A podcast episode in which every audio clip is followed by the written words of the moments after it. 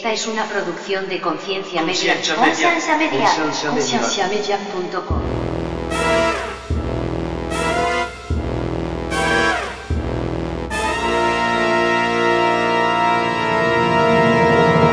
Lo que a él le llamó la atención fue los testimonios de la persona, porque en el momento que usted entra a un grupo de AIA, usted lo que hace es escuchar la historia de las personas, o sea, las personas básicamente se desnudan espiritualmente y usted conoce todo de ello. Pero en la iglesia no es así, en la iglesia usted puede pasar seis meses, un año y usted no conoce la vida de las personas, usted no sabe nada, porque en la iglesia, o sea, se promueve esta cultura de perfección, tenemos que actuar como santos.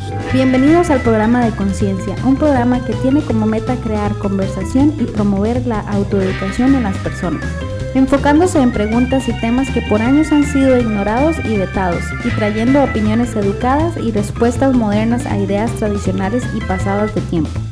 Conciencia es una organización centrada en la existencia de Dios y en la necesidad de que las personas tengan las herramientas necesarias para poder defender aquello en que ellos creen.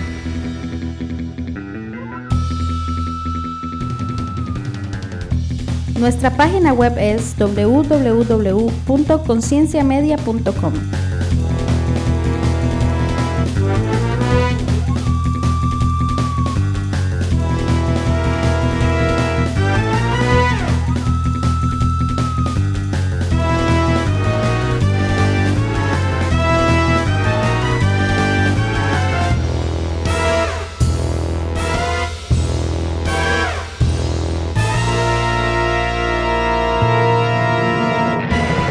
Bienvenidos una vez más al podcast de Conciencia. Mi nombre es Andrés Y yo soy Tony. y tenemos dos invitados especiales. Uno de ellos es Ernie Villalta. Eh, ¿Cómo está Ernie? Buenas noches, gracias por invitarme aquí. Y la otra, el otro invitado es Frank, el papá de Ernie. ¿Cómo está Frank? Muy bien, gracias. Ahora, el, el Frank regular no lo tenemos hoy, le tocó trabajar, pero eh, conseguimos otro Frank específicamente para que no nos hiciera falta el otro Frank. Y hoy queríamos hablar de algo eh, un poquito interesante. Ernie tiene experiencia con lo que es Alcohólicos Anónimos. ¿Desde hace cuánto tiempo? Bueno, en Alcohólicos Anónimos yo tengo ah, como siete años, pero ya, ah, gracias a Dios, voy a cumplir los ocho aquí en el final de mayo. En el final de mayo. Y entonces lo que queríamos tratar de hablar hoy es un poquito acerca de la cultura de Alcohólicos Anónimos, cómo es que funciona el sistema, y hacer una pequeña comparación con lo que es la iglesia por un lado con lo, el sistema de alcohólicos anónimos porque a los que han escuchado el podcast desde hace tiempo sabrán que hay ciertas cosas que yo he estado criticando de la iglesia bastante que es digamos la falta de comunidad o que la comunidad últimamente no es tan importante como otras cosas como lo que son las prédicas y todo eso. Y ese lado de comunidad es relativamente lo más importante con respecto a alcohólicos anónimos. Eh, el sistema en general se basa en esa comunidad Sí. entonces, eh, ¿por qué no nos cuenta Ernie un poquito sin, sin tratar de, pues no sé, a, a la libertad que usted tenga de querer contarnos cómo fue que, que entró en el alcoholismo y cómo fue que entró eh, o conoció del sistema, por medio de quién y, y tal vez un poquito de ese lado sus Sí, sí. experiencias. No, pues mi, mi historia es muy larga, so I'm- no voy a decir toda todo lo que me pasó, todo lo que yo viví, pero ah, voy a, a tratar de, de editarlo un poco. Como los 20 años, yo quise ah, buscar de Dios y en ese tiempo yo estaba tomando y, y haciendo you know, ah, drogas de la calle y todo eso. Y yo, yo busqué de Dios y de la iglesia lo, yo, lo que yo pensé que me iba a cambiar algo, pero sí, e- es, fue una bella experiencia todo de, de que viví en la iglesia y todo eso, pero no pude recaer a, a- a beber, a tomar otra vez y todo eso. Y um, así So, estuve batallando. Con permiso, usted estaba, usted estaba tomando y Ujú. usted entró a la iglesia pensando que la iglesia podía ser la solución Sí, y no fue la solución. no en ese tiempo, no. Ok. Ujú. Yo iba a una iglesia y en esa iglesia tenían un ministerio que se llama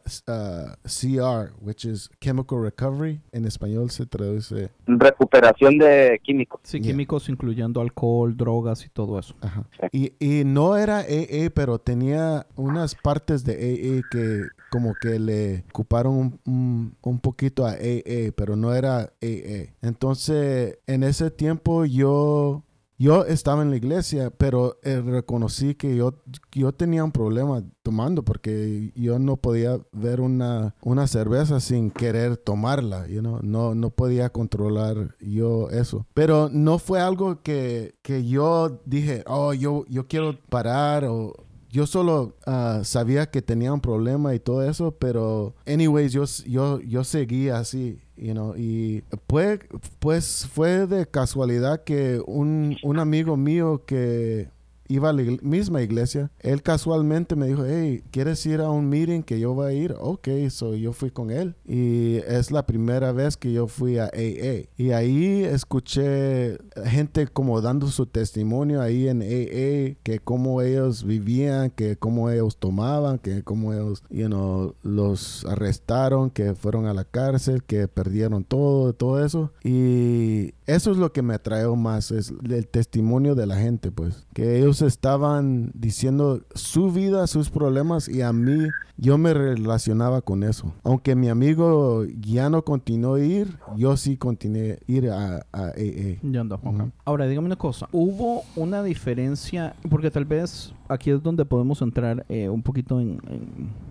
en mi problema y tal vez irnos a- al pasado de cosas que ya hemos hablado en el podcast. Una de las cosas que a mí no me gusta de la iglesia es la poca importancia que tiene en este momento lo que es crear comunidad. Aunque se supone que, aunque decimos que somos hermanos en la iglesia, uno le dicen, ¿cómo está, hermano? En realidad, el tiempo que invertimos con esas personas es muy mínimo. De no ser que sean familia o, no sé, grupos pequeños, las personas... Oye, son- Andy, pero, Ajá. pero, pero vamos a diferenciar definitivamente que estamos hablando de la iglesia hispana. Por- Aunque, aunque más o menos, más o menos. Sí, pero yo, eh, yo porque yo sí te conozco varias igle- iglesias que son americanas que han hecho un muy buen trabajo de tener programas así de AA, no nomás para los alcohólicos anónimos, pero para la gente que tiene adicción a pornografía, a correcto. adicción al, se- al sexo, todas esas cosas. todo. Pero yo no Por estoy eso yo- hablando, yo, no yo- estoy yo- hablando de los programas de la iglesia. Yo lo que estoy hablando por ahorita es el lado de la comunidad. Digamos, No, las no, no, personas salen de la iglesia a las 12 un domingo y todos se van y no hablan con absolutamente nadie hasta el otro domingo. O sea, solo van a escuchar una predicación. Nosotros ya habíamos hablado de eso, comunidad versus predicación. ¿Qué es más importante, ir a escuchar una predicación o ir a crear comunidad con la gente?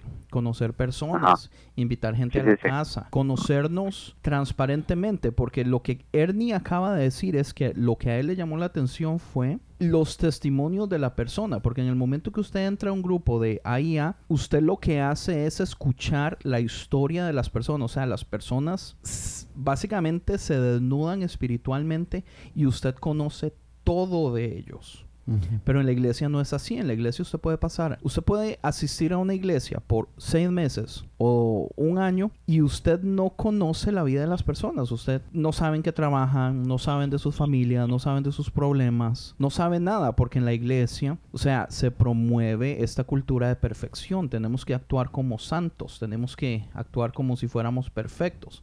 Entonces Dios guarde, alguien sepa cuál es mi problema, cuál es mi debilidad, eh, que si yo tomo, que si tengo problemas con pornografía, si tengo problemas con mujeres, nada de eso se puede, se puede decir. Y actuamos como que nadie padece de esas cosas cuando sabemos que todos los humanos padecen de algo.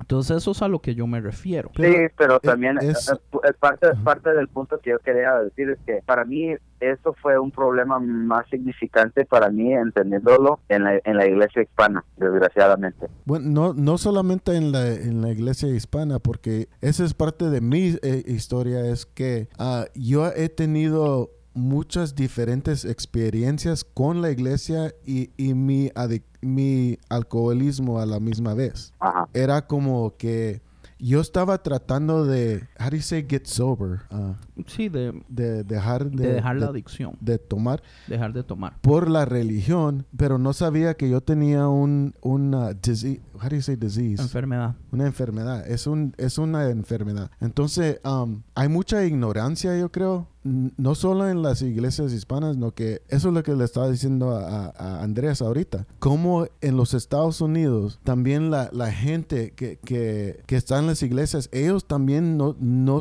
muchas muchos muchas iglesias no saben de AA o lo que lo que hace AA tampoco. You know, yo yo le yo le estaba diciendo a Andrés, si si la potencia de los Estados Unidos tiene una ignorancia o un estigma sobre AA, ¿cómo, cómo va a ser un pueblito así en Costa Rica o, o lo que sea? Se- e- ellos tienen una iglesia antigua con, con ah, una cultura antigua y todo eso. I mean, ¿qué chances de un pobre drogadicto o alcohólico tiene para, para ser, tal vez sí puede ser salvo, sí, porque yo- eso es otra cosa que yo experimenté, que la igle- el propósito de la iglesia y el propósito de AA son separados. La Pero, iglesia... pero eso es porque se nos ha enseñado que el propósito de la iglesia es ser salvo. Ujú. Ah, Yeah. yo no creo eso tampoco. Yeah. Yo What- no creo que el propósito de la iglesia sea hacer, sea encontrarle la salvación a las personas. Porque de hecho, That's another. That's no a whole podcast. that's another point, that's true, yes. Ese es otro podcast. Pero, yeah, I don't even know where I was. Yo, yo lo que creo es que, digamos, si nos vamos, que esta es mi crítica, y de hecho alguien me lo echó en cara, alguien me dijo, ¿por qué usted se preocupa tanto de cómo era la iglesia en el tiempo de Jesús? Si la iglesia en el tiempo de Jesús posiblemente no me hubiera gustado porque tal vez en mi sistema ya existe andar criticando y quejándome de las cosas, o sea, ya existe esto de ser rebelde. Pero si nos vamos cuando Jesús se muere, la iglesia que queda en ese tiempo es una iglesia 100% basada en comunidad. No había un pastor específico como lo conocemos ahora, no había un templo específico como lo conocíamos ahora. La gente se, se reunía en casas, la gente se reunía a comer. Era, un- era una fiesta, era comer a leer la Biblia, a cantar, era un party, ¿entiende? Pero ¿qué era lo importante de ese party? Era la comunidad. Nosotros somos una familia, somos hijos adoptados de Jesús. O sea, sí sabemos que hay un líder, el líder es Jesús, porque en ese momento se sabía que había resucitado. Entonces mi problema es, el lado de la comunidad en las iglesias en este momento se ha perdido, las iglesias no promueven la comunidad, es como lo que usted dice, Ernie. La meta de la iglesia es salvar gente. Ujú. Pero vámonos a la Biblia y veamos a ver dónde Jesús dice que la meta es salvar gente. Porque si nos vamos a la Biblia, lo que Jesús está hablando es de expandir el reino, Mm. que son dos cosas completamente diferentes, man. O sea, nosotros en este tiempo nos preocupamos por ser salvos, por irnos al cielo. Pero ese ser salvos y irnos al cielo nos mete en esta cápsula de protección donde en el momento que yo ya sé que soy salvo, porque se me han enseñado que usted tiene que aceptar que es salvo, si yo ya soy salvo, me vale madre todo el mundo, que se joda el mundo, pero yo ya soy salvo. Entonces yo ya me quedo escondidito en, en mi cápsula, ya no me salgo al mundo, ya no le hablo a la gente, ya no quiero tratar a nadie, pero yo ya soy salvo. Man, esa cultura es incorrecta, señor, eso no es lo que Jesús habla. Y para volvernos a la IA, me gusta el sistema, aunque nunca he sido parte, eh, me gusta lo que he visto, lo que Ernie me ha dicho, porque el sistema se trabaja como familias. O sea, usted es adoptado por alguien y ese alguien se preocupa por usted, lo llama, no hay transparencia, perdón, hay transparencia, no hay secretos y es muchísimas veces empieza como un trabajo, usted tiene que ser responsable de una persona ahora porque usted ya tiene tiempo aquí. Pero conforme pasa el tiempo, usted llega a amar a esa persona, quiera o no quiera, o no. Bueno, lo, lo que yo he visto es que yo pienso que estás viendo las cosas como uh, idealistically. Muy- te- puede que tenga razón. I, you're very idealistic because la, la cosa es que I keep speaking English. right? So speak Spanish. Okay. No importa. L- el trabajo que yo he hecho en AA, no puedo decir que, que completamente tiene que ver con lo que yo he hecho, pero he visto la mano de Dios también moviéndose, like, ok, tú ve para acá, tú ve para acá. Por- porque yo, yo, yo creo en mi fe que Dios me llevó a AA, porque yo traté de, de, no tomar o usar drogas yendo a la iglesia y eso no trabajó por mí. Entonces, cuando yo fui a AA, ya eso sí trabajó. Porque, you know, yo me relacionaba con la gente, ellos hablaban, ellos también tal vez vivieron la, la vida casi igual como yo. Entonces, o, hasta peor. Sí, nos relacionábamos. O sea, no era alguien más, más uh, santo mejor que yo, no que nos relacionábamos. Todos estaban al, al, mismo nivel. Al mismo nivel. Cuando, cuando pues, eh, en la iglesia debería ser así también. Yeah. So, entonces, um, ahí también tiene que ver mucho lo que hace Dios también, porque eso también, yo estaba hablando con mi sponsor, que es como mi, mi uh, teacher. Como su líder, su maestro. Se le llama padrino. Padrino. Padrino, sí. Sponsor en, en, inglés y padrino en español. Ya, yo estaba diciéndole, mira, yo soy el tipo, like, uh, que yo me obsesiono con las cosas, hasta con el programa de AA. Yo, yo hacía los 12 pasos, yo leía el libro, yo, yo iba a muchos meetings y todo eso. Y yo, yo tenía una sed de, de, de, de... De aprender. No, heal. How do you say heal? O de sanar. De sanar. Pero sanar usted o sanar a otras personas no, también. Yo, que yo me sanara, que yo que no, yo no fuera loco, que yo no, you know, que yo no quisiera, you know. Pero entonces eso se volvió una obsesión y yo vi, aunque yo estaba trabajando mucho, mucho, mucho para eso, no estaba cambiando. Yo no cambiaba. Entonces yo le digo, man, ¿cómo trabaja eso espiritualmente? It, like, does God just do it whenever He wants to change you, or how does that happen? You know? Sí, Dios, Dios lo cambia a usted cuando a Dios le dé la gana. O cómo funciona el asunto. Ya, ya. So, eso es lo que yo vi. Es like, en lo más que yo trabajaba, como que me estaba frustrando más, you know, porque God, yo, yo, quiero cambiar, yo quiero cambiar. Y no es por mi poder, no, que es por el poder, eh, la gracia de Dios, que Dios hace su obra en, en, en, nuestra vida, you know. Eso es lo que yo estaba hablando con mi padrino hoy y cómo se llama, pues, uh, yeah. So, I don't know where I was going with that. no, está bien. Eh, tal vez, ¿por qué no leemos un momentito los, los 12 pasos? Y cuando usted quiera entrar en la conversación, Francisco, pueden eh, sin ningún problema, ¿verdad? este, ¿Puedo, ¿Puedo meter algo ahí, Ani? Dele, dele, dele. Para eso le pago, hijo de este, pucha. A, mí, a mí algo muy interesante que, porque yo por un tiempo estuve yendo a, a una meeting así similar a lo que viene siendo ley, pero era para diferentes cosas. Yo iba a las meetings por causa de la pornografía y diferentes cosas así. pero una cosa que es muy similar que yo sé que las meetings de AA tienen es que ellos, ellos aunque tal vez no mencionan la Biblia, pero ellos sí usan muchos, muchas bases y principales bíblicas. Sí, correcto. Y algo que yo he entendido detrás de todo esto, que en el silencio, en, en el callarte, es donde el enemigo tiene el, el, el más el poder más grande. Mm. Entonces, así como en donde dice, aquí en la Biblia, dice en Santiago 5.16, dice, por tanto, con, dice, por tanto, confiésense sus pecados unos a otros y oren unos por otros para que sean sanados. O sea, e, es, es algo muy simple porque en cuanto tú ya puedes hablar con alguien sobre algo que para ti fue algo muy oscuro, y uno realiza que pues no eres el único y hasta en parte de ti yo me imagino que tú conociste a otros hombres que la tienen súper más peor que tú y tú y tú puedes como que hacerte para atrás y ver que no has llegado a un punto más extremo. O sea estás en un extremo pero todavía existen otros extremos más allá donde el, el, el pleno fondo de, de lo que viene siendo la muerte está está más allá. Y y lo que yo también comparando lo que viene siendo lo que la iglesia es al AA, a veces y desgraciadamente la iglesia en vez de tratar de orar por ti y escucharte y comprenderte, te quieren arreglar. Y eso para mí el problema que a mí me da mucho me da mucho coraje porque la iglesia yo creo que no está equipada o el la iglesia, como hablando yo de los que van el domingo, creo que tratan de usar la oportunidad para tratar de hacer el trabajo de Dios y meten la pata. Y en vez de ayudar, meten la pata y tratan de arreglar a una persona o ayudarles y la verdad es que uno no realmente no comprende, es como cuando se le muere a una persona y, y alguien que nunca ha experimentado la, la, muerte de un padre va y le trata de hablar de que lo, lo comprende, hasta te da coraje.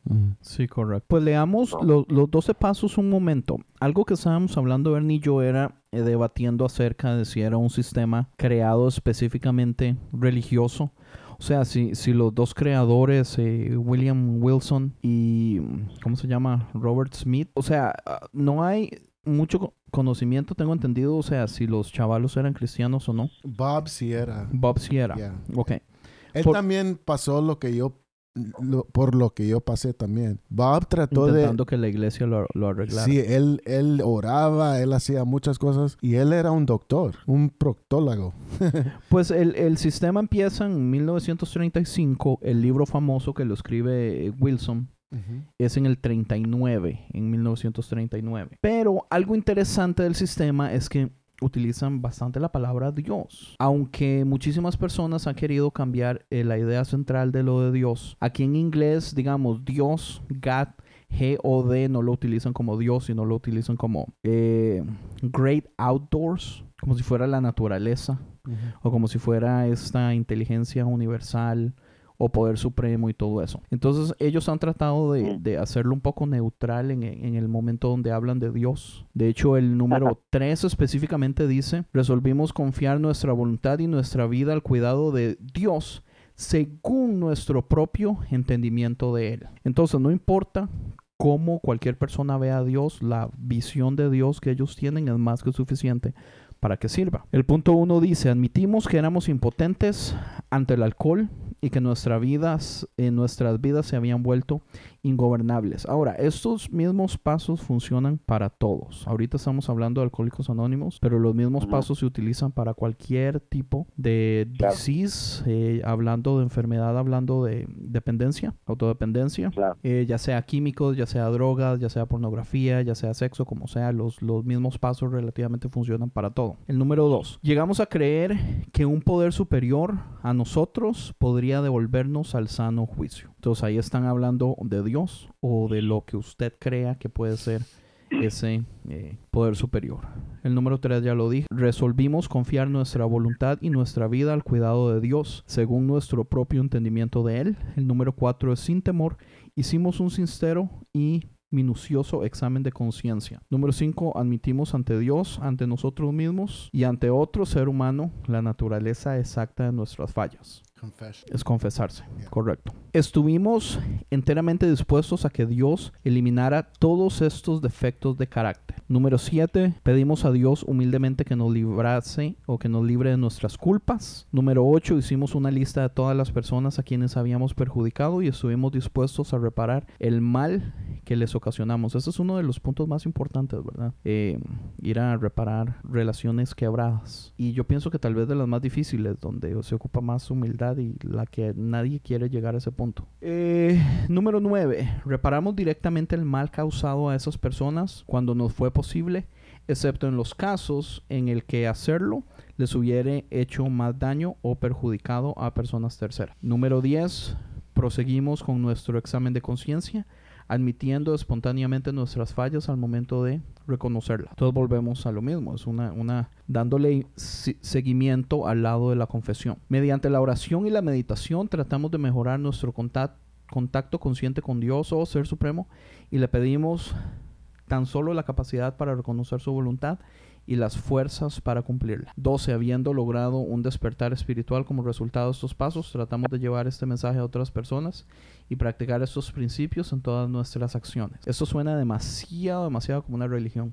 Entonces es muy difícil que uno venga a decir como, no, es que las conexiones no son obvias o es pura coincidencia o cosas así. Pero volvamos un momentito entonces a esto de, la relación. ¿Cómo funcionan las relaciones adentro con respecto a la comunidad? Eh, sigamos hablando de lo de la transparencia, hablemos de cómo funcionan los ¿cómo se decía? Sponsorships. Padrino. Los padrinos. padrinos. ¿Qué es lo que hace un padrino? ¿Cuáles son las responsabilidades de un padrino? Porque a mí eso me suena demasiado, demasiado a lo que la iglesia debería estar haciendo con el discipulado. Que esto lo pueden encontrar en episodios pasados también. Nosotros hemos hablado varias veces acerca de cómo a mí personalmente, Andrés, no me llama la atención evangelizar. Yo detesto la evangelización como la hacemos en este momento en el año 2018. Ir a darle papelitos a las personas, decirle Dios les ama y todo eso, para mí eso no funciona no me gusta, eh, no tiene resultados o los resultados que tiene son mínimos. eh, You're very opinionated. yes. Pero Yo- yo- entonces, ah, Yo fui la yo, yo fui la primera persona que Andrés conoció que, que le dio esperanzas de la iglesia cristiana porque fui su primer amigo en los Estados Unidos. Tony fue la primera persona en, en levantarse y saludarme apenas llegué yo a este país, man. Yeah. Yeah, well, lo- yo, yo lo que puedo decir es mi experiencia, yo, lo que yo, yo he visto, lo que, lo que trabaja para mí, y- Sí, y- dele. y- es solo eso. Número uno, um, en AA, el único requisito de estar en AA es, is a desire to stop drinking. Like, okay, tienes que tener el, el Deseo. Deseo de, de parar de, de hacer drogas o de tomar, you know? Entonces, después de eso, estás libre tú de tener o fe en Dios o no fe en Dios, porque yo conozco gente que es- hasta es, son ateos, Sí, es entendible. you know, No tienen que. que ellos no, no creen en el Dios cristiano, de, ellos no creen en eso, pero el sistema tiene que estar en la capacidad de funcionar sin necesidad de que haya un Dios. Ajá. So, eh, oh, eso, eso quería hablar también. Es de que, fíjate que Bill, tú mencionaste a los, funda- los fundadores. Bill, él trató de, de, en el principio de AA, él trató de como evangelizar a, la- a los, a los alcohólicos primeros y fracasó miserablemente. Porque lo que hacía él, ellos no tenían el libro de AA. Ellos lo que hacían es le- leían la Biblia. Ok. Pues si van a leer la Biblia, el segundo paso es que si vas a leer la Biblia es que vas a aceptar a Cristo en tu corazón, bla, bla, bla. Y eso es lo que ellos hacían antes. Entonces, pero ¿qué pasó? Un, un montón de gente se murió, un, un alcohólico se murió en su casa, se, se colgaban, se mataban ellos mismos, porque el estigma que tiene el cristianismo a un alcohólico, eso, eso es lo que no trabaja en un alcohol, alguien que tiene unos problemas con Dios, con la, con la sociedad. Ellos no quieren saber nada de Dios, no, quieren saber nada de Cristo. Ellos están enojados con la sociedad, por eso toman así como, you know, se quieren matar, you know. So, era un estigma que tenía el cristianismo en, en, es- en ese tiempo, que por eso es por la razón que ellos se separaron de, de e- ese estilo. Like, ok, no te vamos a, a forzar que tú seas un cristiano, no que tú puedes, tú puedes creer lo que tú quieras y eso trabajó por ellos. Entonces hicieron el libro de AA y se como que se separaron porque antes sí, sí tenían muchas cosas, hasta mencionaban en el, en el primer capítulo de AA, en the first version, hasta mencionaba a Cristo ahí en- adentro. Pero they Ahorita took- están en la cuarta, ¿verdad? they're on the fourth yeah edition yeah and so so that that's why they separate so se separaron de porque muchas de, de, de los hasta de los pasos los agarraron de un group antes que se llamaba the Oxford Group Sí, correcto. Yo leí eso también. yeah but they were based, Ahora, el grupo de Oxford también era cristiano. ellos sí eran cristianos yeah Ok. yeah Entonces, hablemos de el, del padrino. ¿Cuáles son las responsabilidades de un padrino? ¿Usted cuántos padrinos ha tenido? un montón como siete ocho algo así ¿Cuántas veces ha sido usted padrino de alguien? como a handful like five Como cinco veces. Yeah. Ok. Entonces hablemos un poquito de eso, porque eso es una de las cosas que a mí más me interesa. Y ya después de que hablamos de eso, entonces yo puedo hacer la conexión porque yo creo que la iglesia evangélica debería ser Mm. más como un, como un grupo de AA. Y tal vez las cosas que usted vaya a decir no sean lo que yo estoy esperando, pero pues de eso se trata. Ok, so lo que pasa ahí es que tú llegas a, un, a una reunión de AA. Mm, En mi experiencia, yo, yo tengo muchos problemas con confiar en la gente, confiar en ¿Y autoridad también o no? y autoridad y todo eso, eso, todo. Sí. So, anyways, um, ¿Te pareces a Andrés? Yeah. Por eso uh, somos amigos. eh. Oiga, usted me respeta a mí, o yo, Tony. So, entonces uno, uno se va a conocer a la, a la gente. Ellos hablan, comparten con, con el grupo ahí en general. Y ya tú comienzas a conocer a esa gente y miras el estilo de vida que ellos... Eso es lo que a mí me atrae de un padrino. Es, es si su vida y lo que está hablando eh, eh, Están en línea. están en línea, sí. Entonces tú... Una va- persona ejemplar. ejemplar, sí. Pero es que tiene que ser ejemplar. ¿Pero qué es ser ejemplar? En mis ojos. En sus ojos es que, que sea capaz de cumplir los 12 pasos. Sí, al- algo que me atrae, eh, como por ejemplo, un este el padrino que tengo ahorita, la razón que yo le escogí a él es porque yo miro que él no no se estresa por nada. O sea, él él toma las cosas como, ah, you know, pura vida, que no sé qué, you know, y, y puede agarrar un problema y, y no se estresa, no que dice, no, así, así es, que lo tienes que aceptar. Y más bien se pone a reír y a hacer bromas y todo. So he's very lighthearted, you know how do you say that? Ajá, sí, sí. Tranquilo. Es tranquilo, yeah. So non-judgmental. He doesn't judge. No le gusta juzgar a las personas. Yeah. So I feel safe with him. Ese es un es un problema muy ah, radical en la en la iglesia que mucha gente va ahí nada más a servir de juez. Les gusta juzgar a todas las personas. Correcto. Si llegan prostituta, ¿por qué vino esa prostituta? Bueno, la prostituta ya no quiere ser prostituta. El ladrón ya no quiere ser ladrón. Entonces por eso buscó una iglesia. ¿Y qué pasa? Lo critican, no le hablan, se alejan y, supuestamente es una institución espiritual que necesitaría sanar en lugar de criticar. Esa es la diferencia entre los grupos de alcohólicos anónimos, de neuróticos anónimos, comelones anónimos, todo que sea anónimos, porque todo se basa en los 12 pasos y en las 12 tradiciones. De repente algún día hablamos de las tradiciones, que es bastante diferente que los 12 pasos. Pero Podríamos mencionarlos ahorita también. en lo, en lo que yo he tenido experiencia, yo tengo ah, 70 años. He pasado por muchas más cosas de lo que ustedes imaginan, jóvenes. Estuve en la iglesia por muchos años, iglesia evangélica. Y si hay una diferencia en lo que estamos hablando hoy de la iglesia del día de hoy a la iglesia antigua. La iglesia de hoy se refleja muchas veces en cuánto van a traer. Se hizo un negocio, eh, no se concentran en las necesidades de nadie. Dicen que se, que se va a reunir dinero para tal y tal y tal causa, lo cual nunca se lleva a cabo. Entonces por eso es el distanciamiento, no hay una comunidad. Antes las personas eran más, más eh, nobles, tal vez se preocupaban más, el sistema eh, no era corrupto como el día de hoy y eso pasa en, en todas las iglesias, no solo en una iglesia, en todas las iglesias. Mayormente cuando hay tres mil personas en una iglesia, no lo conocen a usted, no le hablan para nada, lo saludan cuando está en la iglesia, como decía Andrés.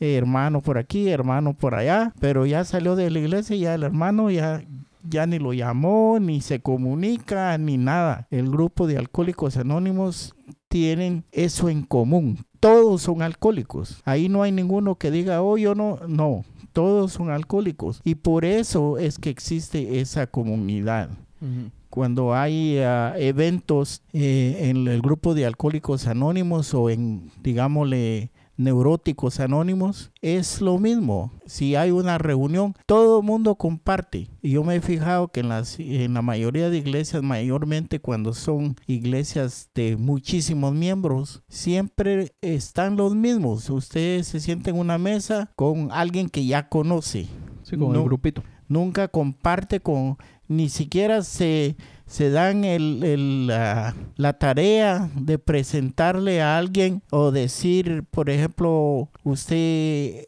hace tal cosa, este hace otra cosa, para que en un momento dado usted pueda decir, voy a llamar al hermano para que me ayude a hacer, porque usted sabe cuál es su profesión. ¿Puedo, puedo decir una cosa? Espérate. Dale. Ok, de- eso es lo que de- yo estaba diciendo de uh, idolize or having an idealistic uh, way Sí, of sí, viewing. tener un modo de verlo muy idealista. Yeah, porque obviamente yo, yo, es- yo he experimentado o yo he experi- experienciado, how do you say? Experimentado. experimentado siete años en AA. So yo he visto muchas cosas buenas y muchas cosas muy malas, you know. Ok. So estamos hablando de, de también el ser humano también, ¿ok? Correcto. So, yo cuando entro a, a un cuarto de AA, a- antes yo, yo decía, oh, eso va a ser bonito, va, va, va. ¿Qué si un, un viejo una vez me dijo, mira, tú estás haciendo mucha bulla con esa, eh, con esa botella de agua? Y yo le dije, who the hell are you? Y nos peleamos ahí, bla, bla, bla. you know, y, y, o sea, somos humanos. Yo, somos humanos, somos humanos. yo lo que he aprendido de AA es que, ok, a- ahí hay gente muy enferma, ¿ok? Si nosotros nos hacemos amigos, si tenemos comunidad, es porque estamos tratando muy fuertemente de ser amigos, de no tomar, estamos como surviving, you know, we, we don't want to we don't want to die of alcoholism. We're, we're trying to survive, you know? Sí, sí, ninguno quiere morir borracho y quieren sobrevivir. Yes. Ahora, dígame una cosa. ¿Cree usted también que entre más se da a usted, entre más se abre y entre más empieza a crear usted relaciones con otros alcohólicos, entra el miedo de que si mi vida es tan problemática y tengo tantas cosas encima por ser alcohólico, entre más amigos alcohólicos tenga, tengo que lidiar también con ellos y es más carga o esa mentalidad no está? ¿O cómo, cómo se trabaja esa mentalidad tal vez? Mira, y- o sea, hay, hay fracasos, hay, hay, hay um, sen- sentimientos lastimados o, o te peleas con la gente, no, no miras el punto de vista de ellos. Ah, tú tratas de ayudar a alguien y ellos no quieren que te ayude y te peleas y eh, somos humanos, man. You know? Correcto. So, so eso es lo que hasta fíjate, yo he aprendido tanto de, de AA que yo, yo sé que, que la iglesia sí puede aprender también, porque esa es la cosa a ti. Mira, te voy a preguntar a ti, Andrés, tú Dale. eres igual como la otra gente porque tú vas a la iglesia y estás viendo, tú quieres ver perfección. En- Mm. Salir de la iglesia. Sí, sí, porque ¿sabes por ver, a qué? ver, a ver. Porque tú estás diciendo, ellos, que ellos no hacen comunidad, ellos, eh, la, the expectation que la iglesia va a ser perfecta también is unrealistic. Es un muy buen punto. It's, it's not realistic. Ahora, yo creo que yo no he estado, por, por mi falta de experiencia, yo siento que yo no he estado diciendo que AA es perfecto tampoco. Yeah. Lo que yo siento es que hacen algo que en mi opinión es muy bueno y que la iglesia debería hacerlo, basado Es una en- fórmula, es una fórmula más estable. Es, es una fórmula estable, pero basado en que It's more es democratic. democrática. Ok, Like, pero es basado en they la, en la accept- comunidad. they accept whatever view that you have. Like I, como te estaba diciendo, yo, yo hoy en la mañana, yo, yo abracé a un guy que es ateo, que él no cree en Dios. Pero sabes lo que me gustó de, de, de el lo que él dijo es que él dice, mira, yo no vivo mi vida, yo, yo ya, ya no vivo mi vida con mi ego. O sea, mi ego antes me decía, yo tengo que ser eh, eh, el más grande, yo, quiero, yo tengo que ser el que siempre es correcto. Pero lo que eso hacía es le daba un high y, y cuando caía, caía bien low. Entonces era como un roller coaster, para arriba y para abajo, para Entre más arriba estaba, pues ya, más drama. caer. Voy a, voy a hacer mucho drama y voy a deprimirme mucho. Entonces, lo que él hace, él vino con el concepto de vivir en el medio. Ujú. You know, to to live in the middle, like to don't be so arrogant. You know, don't be. You know, uh, I, I don't have to be the smartest. I, I don't have to be the best. Si usted no tiene que ser el mejor, el más inteligente, Or I, no I'm tiene not- que ser el de abajo. I'm not a piece of shit either. You know what I mean? Like, and that's how his ego drove him. It's it's like okay, he had Ahora, to be the best, or he was like esto. a loser. You know? Pero el punto de conexión aquí es en el grupo de alcohólicos anónimos, eh, todos se conectan porque todos son alcohólicos. Entonces está esa línea eh, donde todos pueden tocar ese fondo y sentirnos que todos estamos al- al- a cierto nivel.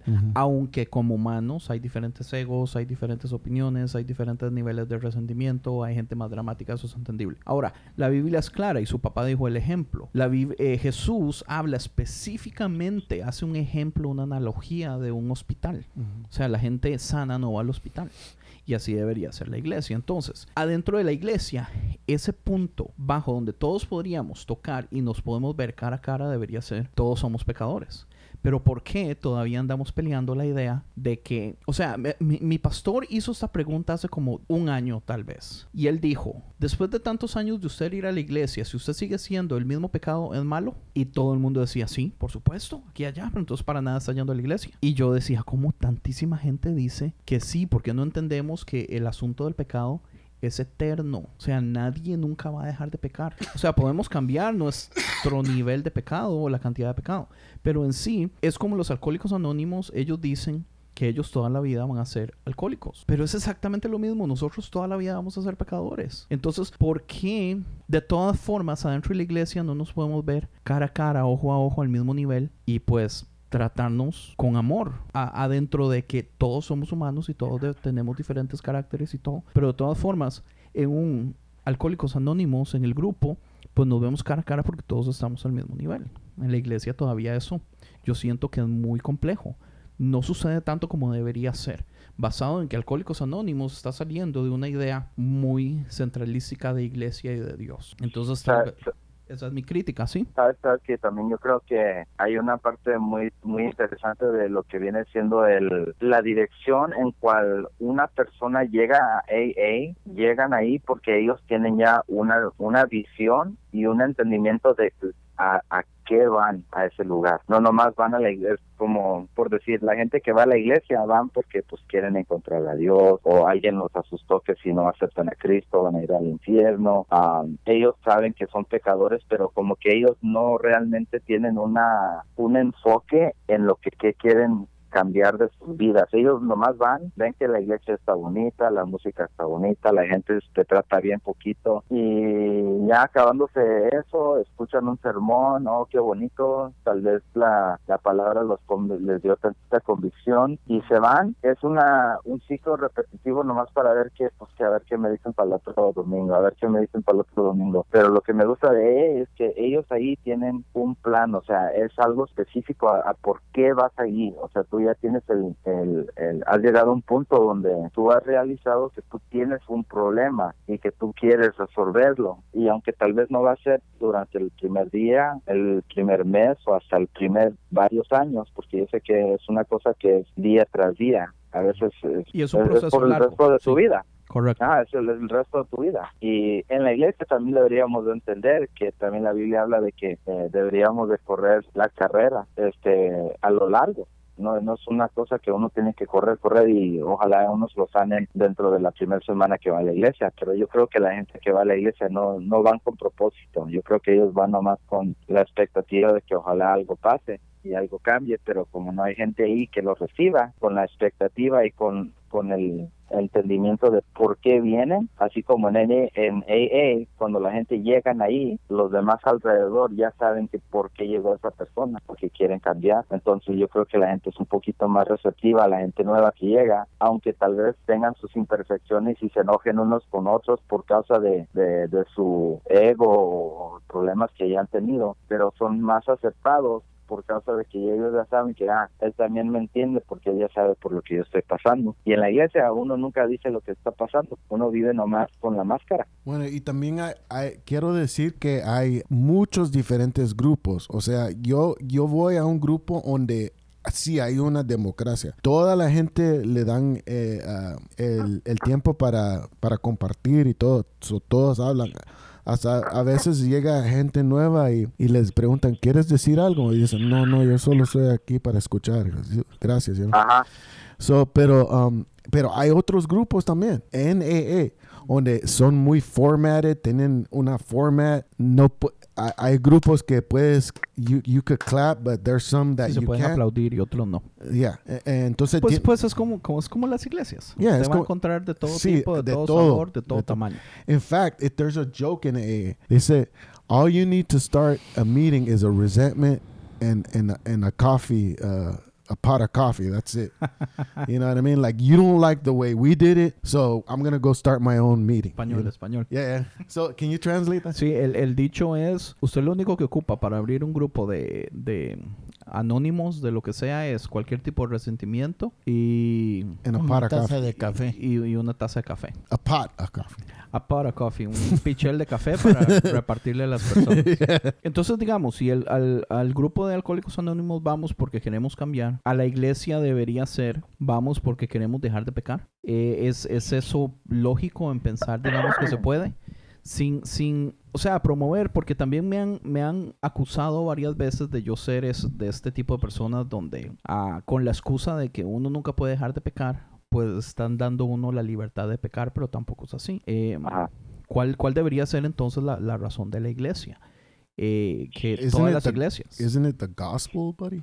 Pues Pero es que gospel. No sí, pero el gospel, pero the digamos, gospel, Jesus. no necesariamente el gospel, porque el, el, el, el gospel es algo que uno ya con el entendimiento sale de la iglesia a, a dar el, el gospel. El gospel es algo que uno llega a medio entender en la iglesia y eventualmente ojalá tú puedes graduarte de los Medio cultos. entender, wow. no, pero es que, pero es que Sí, porque Tiene lógica, hasta, hasta los, los más los más entendidos de la Biblia todavía lo están estudiando, o sea, nunca se acaba el aprender. Pero lo, tu pregunta, lo que me estabas preguntando, Pero, pero un segundo, si fuera el gospel también, entonces eso quiere decir que simple y sencillamente aprender ciertas ideas que Jesús quisiera que le diéramos a las personas y entonces ya nunca más tenemos que volver a la iglesia en el momento que las aprendemos del mismo modo que usted ya dejó de ir a la escuela o al colegio o al kinder cuando usted ya aprendió lo que tenía que aprender en ese momento. Entonces, pues el gos- gospel es importante, pero es realmente todo. Ah, pero Tony iba a Yeah, seguir. go ahead, yeah. No, lo que iba a decir es que la pregunta que me hiciste antes de eso, de, de que si, ¿qué es el propósito de la iglesia? Si la gente que va a la, a la iglesia, pues es casi como lo mismo de, de la gente que va, eh, eh, ellos van porque algo pasó en sus vidas que llegaron al punto donde necesitan ayuda. Todas las personas que han ido a la iglesia están ahí porque ah, tienen algo que los ha empujado a, mirar hacia este lugar. No nomás la gente va nomás para ver que, pues a ver por qué están cantando y, y haciendo ruido ahí en, el- en, el- en la iglesia, sino algo algo los ha llevado a un punto donde ellos saben, dicen, yo necesito algo de ahí, porque Dios, o, o sea, la vida, las experiencias, un, algo traumático, sea lo que sea, hasta un pecado que ellos tienen, los han llevado a un punto donde ellos no tienen la respuesta o no saben cómo salir de un de algo que es demasiado para ellos y es muy similar a lo de AA. A veces uno tiene que aprender que uno no tiene el control para llegar a un punto donde tienen que admitir que no tienen el control y tienen que permitir que otras personas puedan tener ah, parte de sus vidas y caminar con ellos para ojalá controlar o mejorar la vida de la persona al respecto del problema. Ahora, ¿puede llegar usted a tener el control adentro de AA y que su razón de ir es simple y sencillamente para ayudar a aquellas personas que no están en la capacidad de mantener el control? Sí. O sea, uno... Eso también pasa en la iglesia. uno crece, uno crece, you know. O sea, yo en el principio, obvio que yo estaba ahí para no tomar otra vez o no ah, consumir drogas o lo que sea. Pero ya, ya que uno ah, se madura, you know, ma- maduras, ah, ya el propósito es de ayudar a la gente, you know. Y yo pienso que también la iglesia debiera ser así, ¿no? Que, Sí. Claro. que, que, que, que comienzas de, como dice un baby Christian o un bebé y después creces y cosas así, right? Y hasta entonces- que se convierte en un cristiano adolescente, que tal vez ahí es un donde super estoy yo, cristiano. en mi rebeldía adolescente. Yeah. Sí. O sea, yo, yo creo que a mí, a mí me es interesante, yo pienso el hecho de que tal vez por mi problema, porque, eh, o sea, yo sé que es contradictorio. Si Frank estuviera aquí, Pero aquí está Frank. aquí está Francisco, le voy a decir. Francisco. Ah, Frank. Ok, Frank, Frank, el papá de Ernie. No, si estuviera Frank eh, Joya, él me estaría echando en cara el hecho de que, de que a mí me cuesta mucho amar a la gente. Yo no soy, yo no soy, yo no tengo la facilidad de amar a la gente. Pero yo sé que eso es un problema y yo estoy trabajando en eso. Entonces yo sé que es contradictorio el hecho de que yo ande peleando comunidad y amar a la gente y, todo esto. Pero digamos, yo con todo lo que he estado estudiando, o sea, yo veo la importancia de eso. Lo que yo siento interesante es el hecho de que yo pienso que una persona alcohólica tiene muchas cosas encima de ello, porque la adicción es la adicción, o sea, es algo fuerte y abarca Es lo que- muchas áreas que- de la vida. Es lo que lo dirige. Sí, pues toma un cierto control como de, de copilot. Entonces, Es una solución para tus problemas. el- la adicción, Sí, tomarte un Ah, algo y, y olvidarte de, de todos tus problemas. Porque eso es lo que prome- lo promete, promete, sí. también. Si miras un, un anuncio de, de Corona, eh, ¿qué vas a ver? Vas a ver una playa Gente que, feliz. que tiene, escápate de la realidad. Te Sí, vas a es estar en, una playa. en- y, o, o si es Budweiser, vas a tener una chica muy sexy, you know.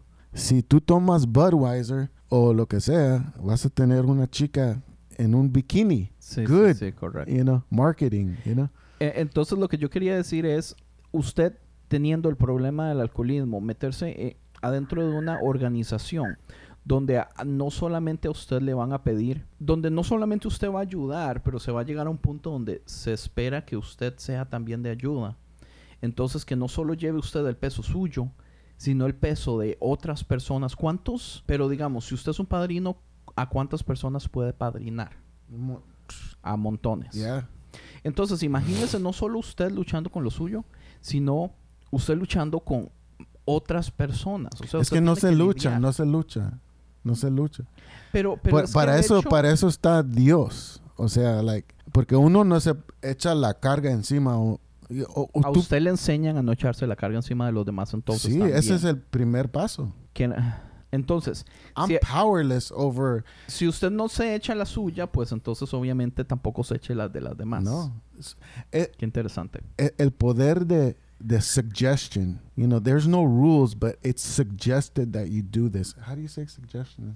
Eh, Suge- Sugerir. se, se sugiere. sugerir. yeah.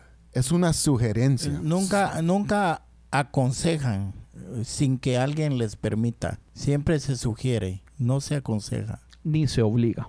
No, mucho menos. Mucho menos, ok.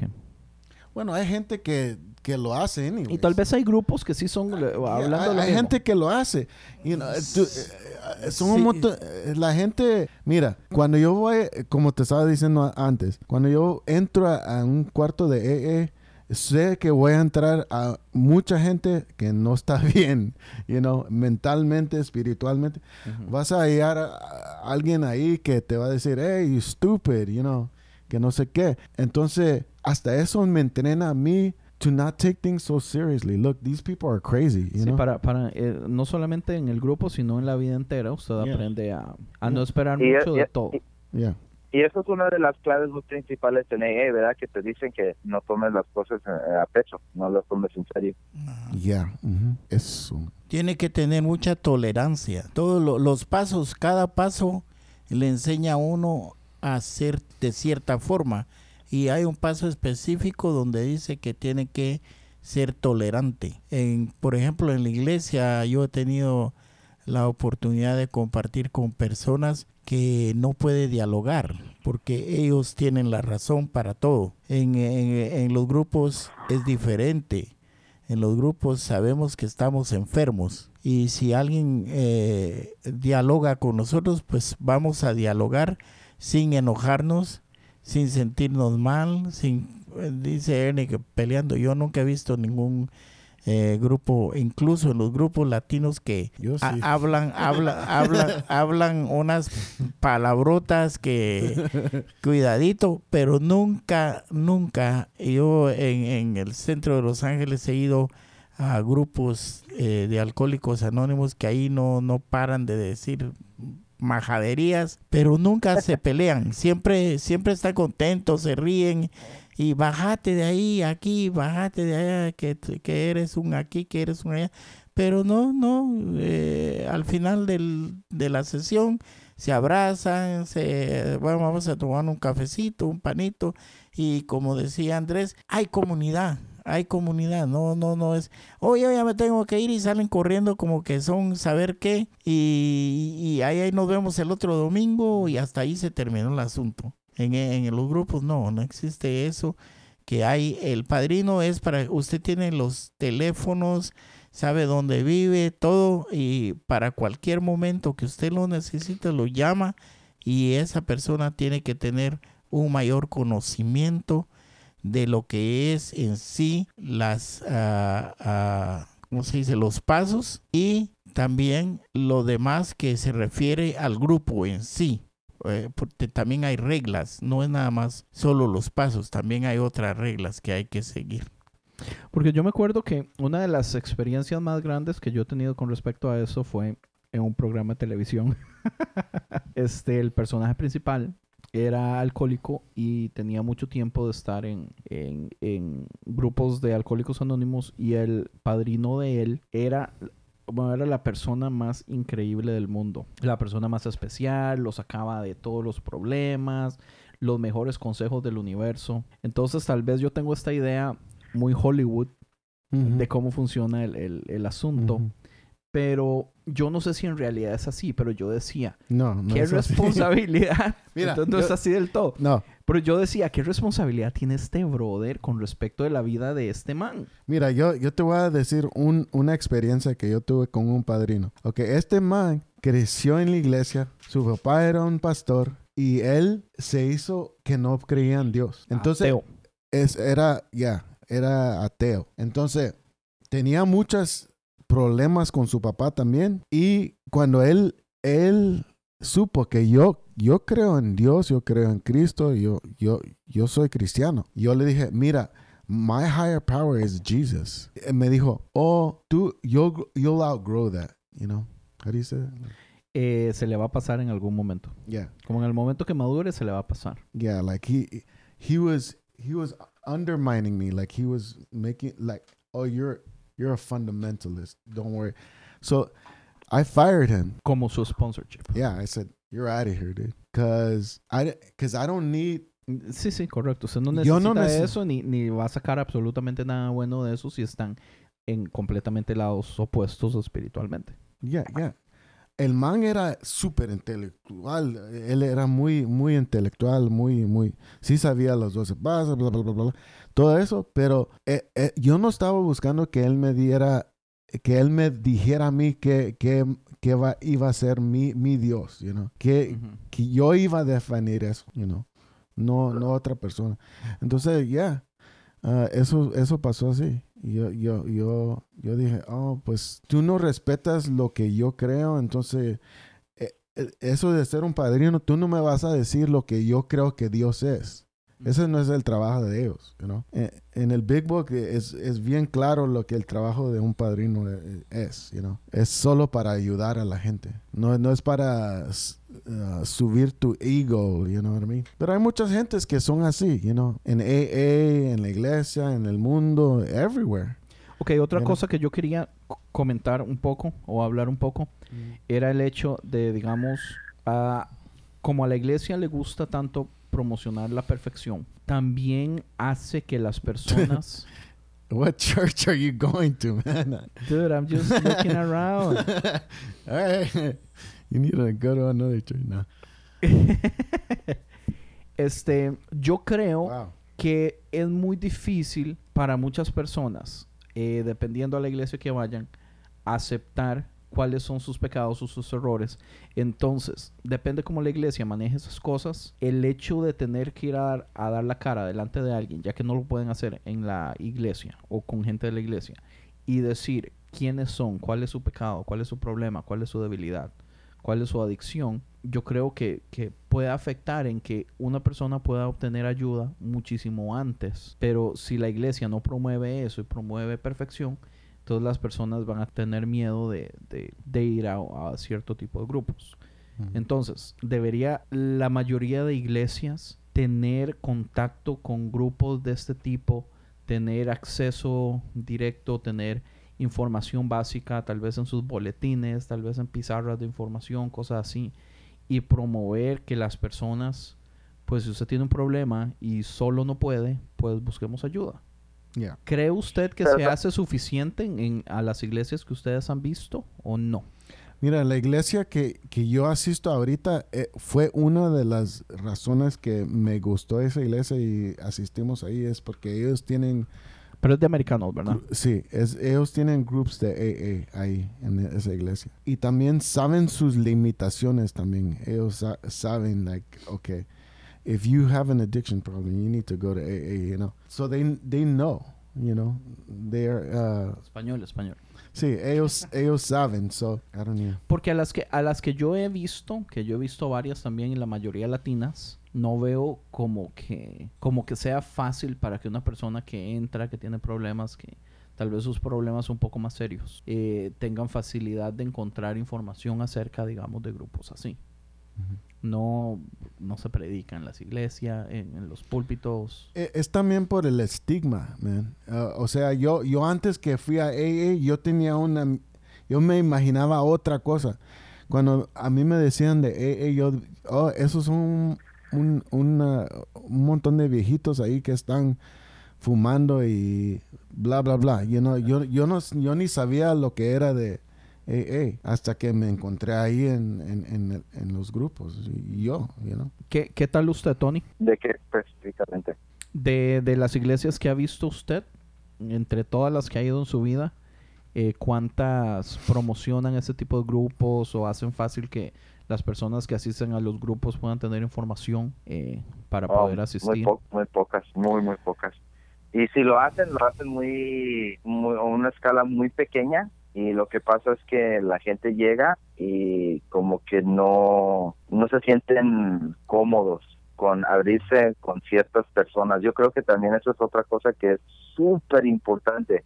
Yo creo que a veces las iglesias tratan de abrir un programa, pero como que la persona que lo está dirigiendo no tiene credibilidad o no tiene el don, no no sé si el don, pero el carácter para poder hacerlo de cierta manera, de que la gente se pueda sentir como que, oh, él realmente sí me comprende. No nomás es uno de los hijos del pastor que, que nunca ha pasado por algo así, ¿me entiendes? O sea, eh, la credibilidad y, y- y el personaje y la actitud de la persona es algo sumamente Y, y importante. será importante el, el- lo mismo, digamos, del anonimato, en donde si usted tiene años de estar viendo a esas personas en la iglesia los domingos, ah, eso ya no es anónimo.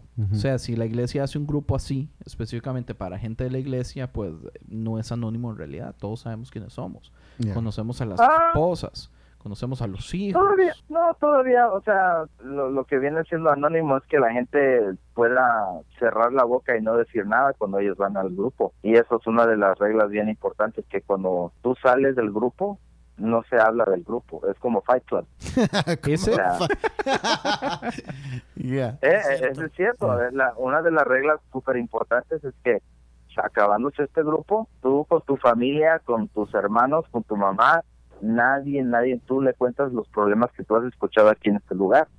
Ah, ok. Y, yo- y eso es una de las cosas que yo creo que a la vez a ciertas personas en la iglesia, y ya sabemos que en la iglesia hispana la gente no sabe cómo no hablar, pues es un problema muy, sí, una gente muy chismosa. Well, how about this?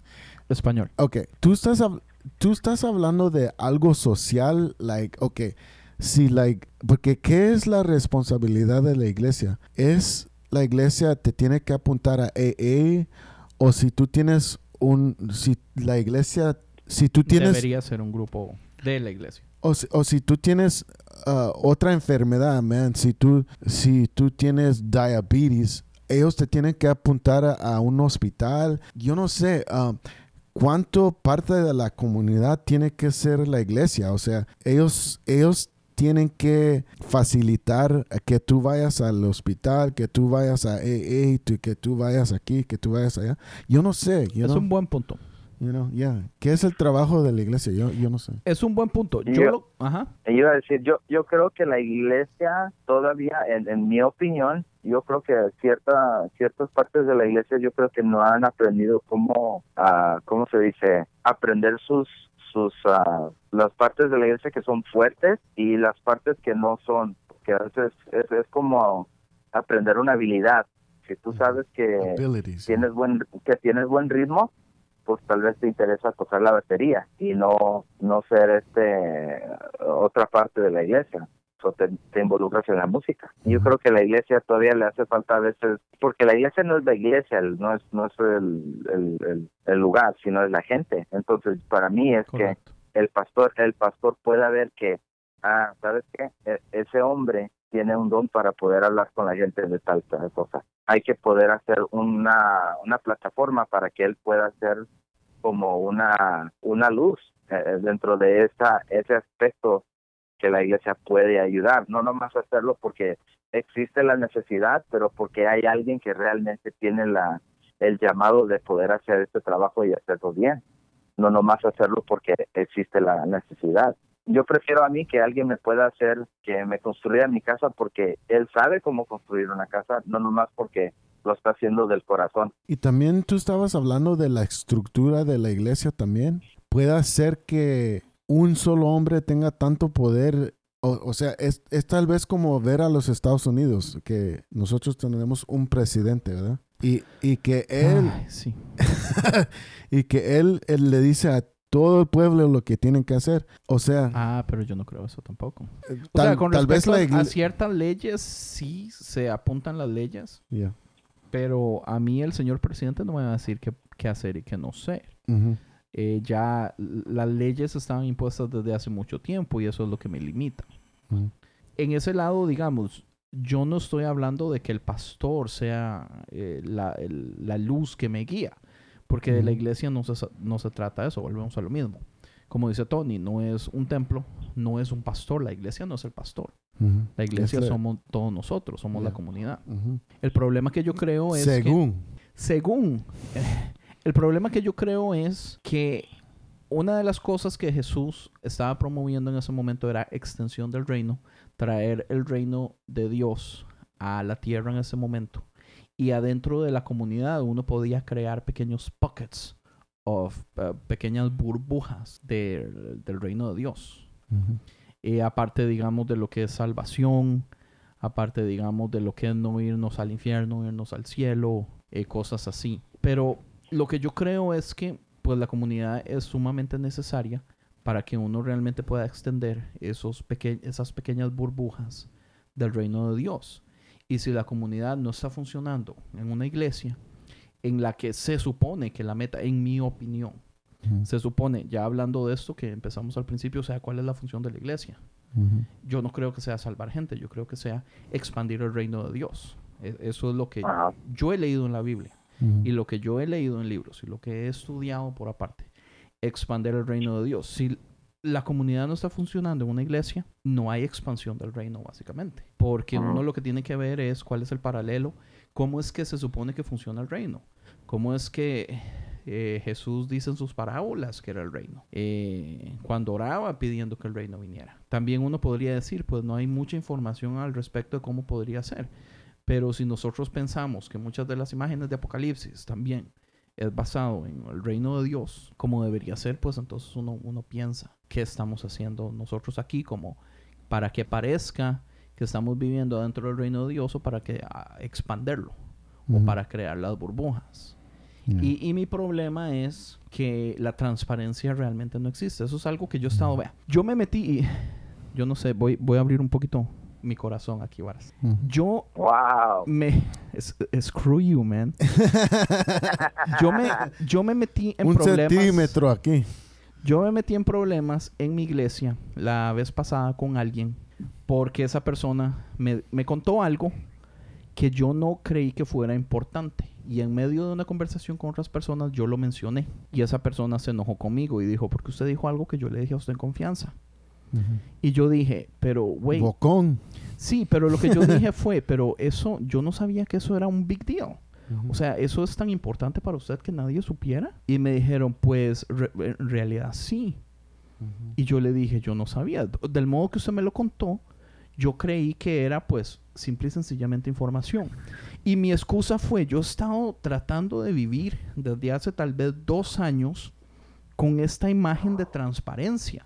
¿Entiendes? Yo he estado tratando de ser cero hipócrita.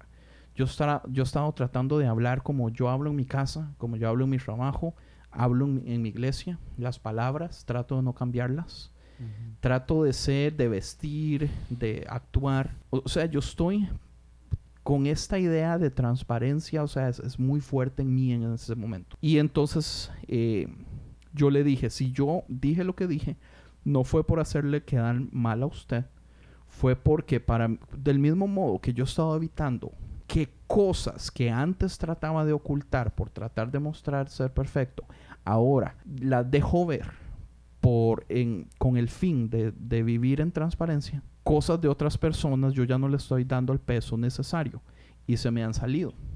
Entonces mi esposa me regañó la vez pasada y me dijo, lo que usted tiene que entender es esto. Que usted quiera ser transparente no quiere decir que todo el mundo tenga que ser transparente. Eso es una decisión suya, pero usted no puede darse el lujo de venir a decir cosas de personas que personas no quieren que todo el mundo sepa, aunque deberían saberse. Si alguien quiere ocultar, si alguien se sienta y se toma una cerveza conmigo, pero solamente conmigo y con nadie más, yo tengo que respetar que esa persona se, se tomó la cerveza conmigo y no decir que esa persona se, se, se tomó esa cerveza conmigo si esa persona no quiere que todo el mundo sepa. Aunque yo pensaría, pues todo el mundo debería saber por qué tomarse una cerveza is not a big deal si usted no es alcohólico. Eh, pero digamos, la razón específica no es por ser alcohólico, es porque, oh, yo no quiero que nadie más en la iglesia sepa. Entonces ya eso para mí a mí me choca. Yo digo, eso es ser hipócrita, men. Eso es tener dos caras. Pero mi esposa me dice, usted no puede darse el lujo de venir a hacer a todos los demás transparente. Yeah. Tiene mucha lógica, pero ¿por qué llegué yo a este punto? No me acuerdo. eh, ah, damn it. ¿Por qué fue que yo dije esto? You- Fue, fue basado en, en- en- en cuál es la responsabilidad de la iglesia. Es, bueno, no me acuerdo. Anyways, no, pues fíjate, yo, estamos todos en esta vida estamos aprendiendo y todo y todos yo yo yo he aprendido que para aprender tienes que hacer muchas te, te tienes que equivocar and that's okay. Si si tú te equivocas y ha- haces algo que no es bueno, vas a aprender, you know. Los científicos, ellos también cuando hacen su, cuando hacen una van a hacer un, un experiment o, o, a construir una computadora, yo no creo que esta computadora que tú miras aquí enfrente de ti salió sola así perfectamente el primera vez que lo hicieron, no que tal vez se quemaron, tal vez se- Trial and error. Yeah, tal vez se quemaron, tal vez quemaron toda la... Hicieron errores, you know? So, ah, yo, yo pienso que... Y eso también lo he aprendido en AA, que nosotros como seres humanos, we beat ourselves up way too much, you know, cr- self-criticism. Self, you know, like there's a lot of punishment going towards ourself, you know? Um, how do you say, how do you translate that? Ah, nos autocastigamos Yeah, criticism. uh, y autocriticamos. mhm. Pues sí, yo, yo, yo ando promoviendo no máscaras, como dice Tony. Yo ando promoviendo que la iglesia tiene que ser transparente. Que nosotros, pues, tenemos que aprender a querernos como seamos. Mhm. Y lo peor que usted puede hacer es mostrar una cara que no es ante una comunidad porque, o sea, porque, porque usted quiere vivir dos vidas, man. Pero también no, no puedes cambiar el mundo. Tú, tú, tú solo tienes el poder de cambiar a, a ti mismo. Y that- that's Pero es que, pero es que si, si a, a mí me cuesta mucho ver eso. Si yo no lo viera así, no, no estaría haciendo el podcast. man. ¿Entiende? Yo creo que yo sí tengo, cambiar el mundo. yo creo que yo sí tengo el poder de, de hacer Pinky. algo. Y, y, y los cambios más importantes, eso, es conquistar. Yeah. Los cambios Yeah. más grandes del mundo empiezan con ideas pequeñas, mae, que como una bola de, de nieve, conforme pasa el tiempo, más gente se va metiendo y, y- y s- y se puede volver eh, una que avalancha o, o crece, o sea, pero, pero es un, un proceso que va de poco en poco. Aquí, aquí le voy a dar un- una, una buena cosa que, que te voy a platicar de Andrés. Eh, Uy, amén. ahí les va. Un pecado. Va, va a ser, va a ser la, prim- la primera y la única que van a escuchar. pues, escuchen How bien. dare you? Hay, hay que, que- ser lo que a mí- transparente. y, y, y aquí usted a ver si se pone de acuerdo conmigo, Andy. En la Biblia, las personas que han tenido éxito con Dios o, o las personas que caminaron con Jesús fueron las personas que permitieron que Dios les revelaran cosas a ellos y de esos momentos de, revela- de revelación fueron los momentos donde Dios como que implantó una base muy importante como con ciertos discípulos que, que tuvieron revelaciones o eh, el padre de la fe que viene siendo Abraham que fue que Dios le hizo una promesa por causa de una revelación que él entendió. Y lo que a mí me gusta de lo que hace Andy es que yo creo que en la en, en la seriedad de su búsqueda de entender a Dios y a sí mismo, él ha llegado a la revelación de que él quiere que el pueblo pueda ver a Dios de una manera muy diferente fuera de lo que viene siendo la estructura de la iglesia y que podamos entender a Dios de una manera más uh, no no más personal, pero una manera más abierta y transparente, de como, como que estamos hablando. Sí. Entonces, para, para mí lo que yo creo que a veces pasa en la iglesia es que la gente, en vez de buscar qué es la área donde Dios los quiere crecer, ellos ven lo bonito de lo que es la plataforma, ser un pastor, ser un músico, ser un, un evangélico, o sea, ser un maestro, y se limitan a que Dios pueda hacer algo dentro de su círculo de sus pensamientos, de sus uh, convicciones, dentro de lo que ellos piensan y sienten, para que Dios tal vez pueda hacer algo muy diferente con ellos en su vida. Estoy, y a veces la gente estoy de acuerdo. y a veces la gente se, se, se quita su propia bendición porque ellos están mirando hacia la persona adelante o a la persona que se ve que tiene todo establecido y tiene se ve que, que maneja buen carro, se viste bien y como que estamos persiguiendo el, el sueño de la iglesia, el sueño americano de la iglesia, como por decir, en vez de permitir de que Tony, sí, correcto. en vez de seguir tal vez y, y, y es como como los discípulos, tal vez muchos de ellos siguieron lo que Dios les puso en sus corazones y casi todos llegaron a un punto donde fueron matados, que no, no, no, No, a veces pues- el final no, no es muy bonito, pero eh, eh, vivieron la vida conforme lo que Dios tal vez les llamó y, y murieron felices. Yo, yo quiero darte este concepto, ah, que en AA hay una parte en AA donde dice Bill that he was rocketed into the fourth dimension.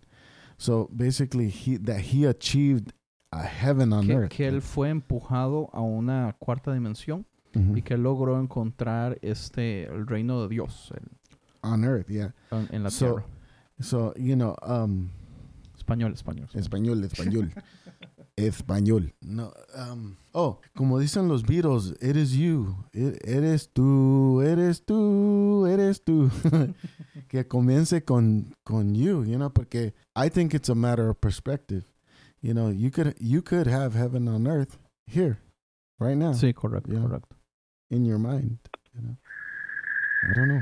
Yo pienso que entonces ya, para terminar, eh, dejemos esta idea de que para aquellas personas que nos están oyendo, que pueden tener problemas con adicciones o que pueden estar luchando con cosas, este, que han tenido esta idea de que mejor no saco nada a la luz, mejor ignoro todo, que nadie se dé cuenta, porque qué vergüenza, porque eh, ya me van a poner como la oveja negra y todo lo que pueda ocurrir si usted está yendo a la iglesia por años. Este, man, haga algo. La verdad es que es mejor empezar desde ya a, cuan- a tomar la decisión de empezar ya cuando usted está tocando el fondo con la cara porque la vida le ha dado por la madre. Mejor empiece ya cuando tal vez las cosas no están tan mal. Eh, la transparencia al fin y al cabo es, es buena. Y ¿Hay una forma en que ellos pueden contac- contactarse contigo? conmigo, sí, me pueden mandar emails, pero yo no sabría qué hacer. Mejor métanse al internet y busquen pues grupos en su área. no, pues pero nos escuchan de man, todo Centroamérica, España. hey, si podemos ayudar, yo, yo quiero ayudar a, si hay alguien ahí afuera que yo pueda ayudar, yo, yo lo quiero ayudar. También. Pues si quieren, déjenos su correo electrónico y le escriben si alguien siente eh, hacer un padrinaje por internet. ¿Sí? ¿Está dispuesto? Está bien. Pues dígalo un momentico y ya después yo lo pongo en las notas. Y si mejor no, ya yo lo borro. Su correo electrónico. Oh, mi no, que se contacte, que se contacten con conciencia, ¿no? Ok, en ese caso es concienciapodcast at gmail.com. Y yo les mando la información a Ernie. Y Ernie les contesta. Entonces, eh, ya para terminar, los vamos a dejar con una canción de una banda de Costa Rica. Eso es algo que hacemos siempre, dejamos una canción. No, Frank quería cantar algo. una canción de una banda de Costa Rica que se llama Papín y los Perrobots. Todavía no sé cuál canción dejar, así que se los dejo de sorpresa. Eh, ¿Cómo se llaman? Papín y los Perrobots. ¿Papín? Papín. ¿Qué? Papín es el eh, cantante y guitarrista de la banda Es Simple. Y Papín y los Perrobots es su nuevo proyecto. Tienen un IP. Oh, pa- Papín. Papín. P-A-P-I-N. Este. Eh, tienen un EP, se puede encontrar en cualquier plataforma en ese momento, en Spotify, en iTunes, en, en Bandcamp. Y como siempre, no- en las notas vamos a dejar toda la información. Eh, pero Papín es uno de los más, más talentosos que tiene Costa Rica, así como para, para, Costa Rica. para odiarlo, para detestarlo por lo talentoso que es el Iguapucha. Pero entonces los dejamos con una canción de ellos. Pura vida, Mike. Pura vida. Y Nos vemos en julio. ¿Por qué? Ah, ustedes van para allá en julio. Yeah. ¿A dónde van a ir? No saben. Por ahí. A la playa. Fijo. Entonces, ya para terminar, Ernie, Frank, Frank, papá de Ernie. Gracias, muchas gracias. No, gracias a ustedes por, por haber gracias. venido. Espero que haya sido interesante. Sí, muy interesante. Gracias a usted por invitarnos. Con muchísimo gusto. Tony, ¿quiere decir algo? No, pues muchas gracias a ustedes por acompañarnos y yo sé que eh, eh, realmente para mí yo, yo siendo una persona que ha pasado por uno de esos ah, grupos, yo entiendo la importancia de lo que viene siendo la ser abierto y honesto y es muy difícil. Y yo esto, yo, yo por decirlo, yo digo que nomás los más huevudos tienen Los más valientes. la- los más valientes, man, son los que van y, y se- en, en serio, man, los que abren y Sí, es cierto. cuando sale cuando salen las palabras de tu boca de que tú tienes un problema, pero no nomás el problema, sino cuando estás mencionando cosas específicas y las hablas, man, es algo tan difícil, man. Y, y, y yo creo también por eso que en la iglesia es una de las cosas que menos la gente quiere hacer, porque es bien difícil realmente poder hablar con tu boca frente de una persona que te esté escuchando y te esté mirando y que tú les puedas expresar lo que tú has hecho y, y- y que, que quieres cambiar. Es, es- está cabrón. Sí, pero no, no, no estamos solos. Ese, ese es, No, eso es muy importante es- saber que no estamos solos y que hay ayuda y aquí estamos Ajá. para servirles también. Conciencia. Yo no sé cuál es el problema con la iglesia y la vulnerabilidad. Es como que le huye a la vulnerabilidad. Entonces, eso es algo lo que yo les dejo. Pero ya entonces, muchísimas gracias y los esperamos en la próxima. Y tengan una feliz noche, día, mañana, tarde. Hasta luego. Chao.